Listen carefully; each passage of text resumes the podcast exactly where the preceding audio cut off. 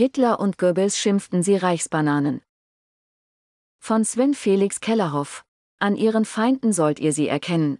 Manchmal trifft das modifizierte Zitat aus dem Neuen Testament im Original, denn an ihren Früchten sollt ihr sie erkennen, Matthäus Evangelium 7, 16 für die Zeitgeschichte zu.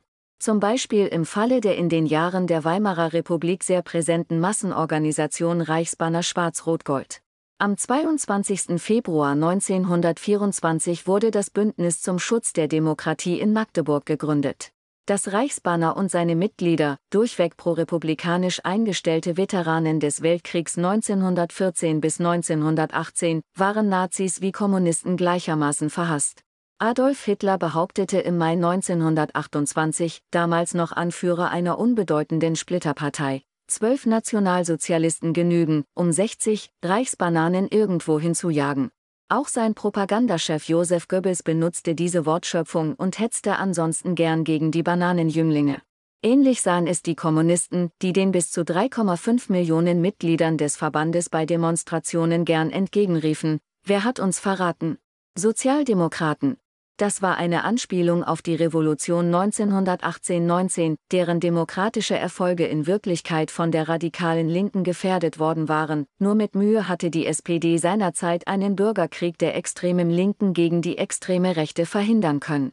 Unter anderem, um der destruktiven Macht der organisierten kommunistischen und damals noch nur nationalistischen Veteranen etwas entgegenzusetzen, hatten sich verschiedene prorepublikanische Verbände ehemaliger Frontsoldaten Anfang 1924 geeinigt, eine gemeinsame Dachorganisation zu bilden. Die Parteien der sogenannten Weimarer Koalition, also SPD, DDP und Zentrum, unterstützten die neue Vereinigung, ebenso die unabhängigen Gewerkschaften.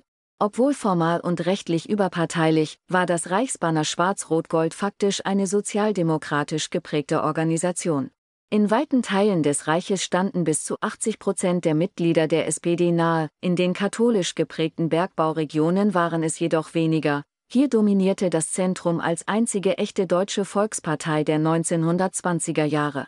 Ursprünglich ein reiner Veteranenverband, öffnete sich das Reichsbanner bald für jüngere Männer, die nicht mehr Kriegsteilnehmer gewesen waren. Allerdings nicht für Frauen, obwohl sie seit 1919 das volle Wahlrecht hatten. Selbst einflussreiche Sozialdemokratinnen sprachen sich gegen weibliche Mitgliedschaften beim Reichsbanner aus. Man wolle kein Amazonenchor.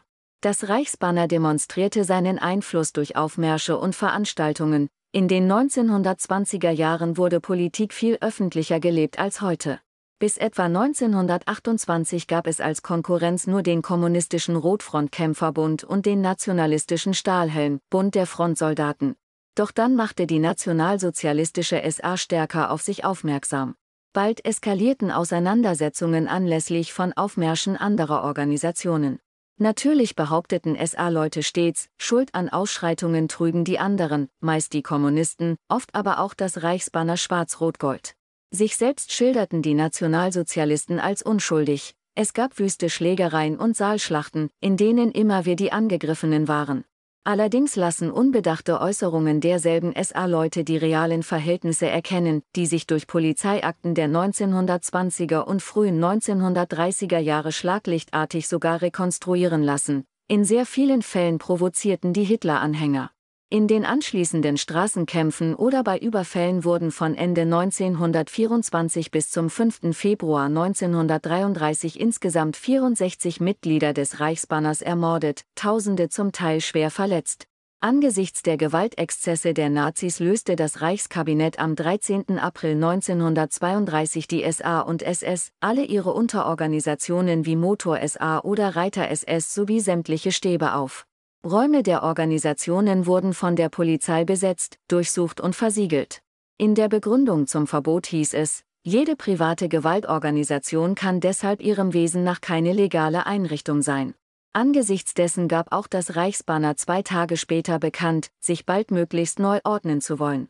Zwar war es, anders als SA und SS, keine Bürgerkriegsarmee, aber dennoch militärähnlich gegliedert. Doch es war zu spät, der reaktionäre Reichspräsident Paul von Hindenburg verlangte nach dem Verbot der NS-Wehrverbände auch die Auflösung des Reichsbanners.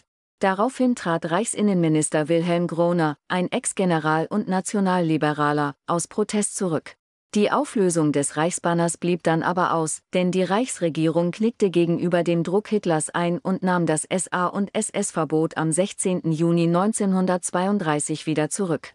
Die Folge war der bis dahin blutigste Wahlkampf der deutschen Geschichte, mit weit mehr als 100 Toten und fast 1500 Verletzten bis zum Wahltag am 31. Juli 1932.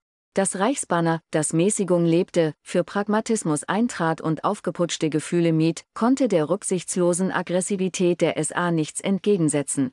Zwar protestierten viele seiner Mitglieder noch bis Mitte Februar 1933 gegen die neue Regierung unter Reichskanzler Adolf Hitler, doch nach der schon nicht mehr freien Reichstagswahl vom 5. März 1933 lösten sich die meisten Reichsbannerorganisationen auf, um dem Druck der SA und der bald eingerichteten neuen Gestapo zu entgehen. Dennoch gehörten zu den Politikern und Hitlergegnern, die 1933 zunächst in wilden KZs und später im System solcher Lager der SS leiden mussten, viele Aktivisten der prorepublikanischen Organisation. Nach 1945 scheiterten Bemühungen, die Tradition wiederzubeleben, zunächst. Erst 1968 konstituierte sich der Verband unter dem nun mindestens zur Hälfte Reichsbanner, archaisch klingenden Namen neu.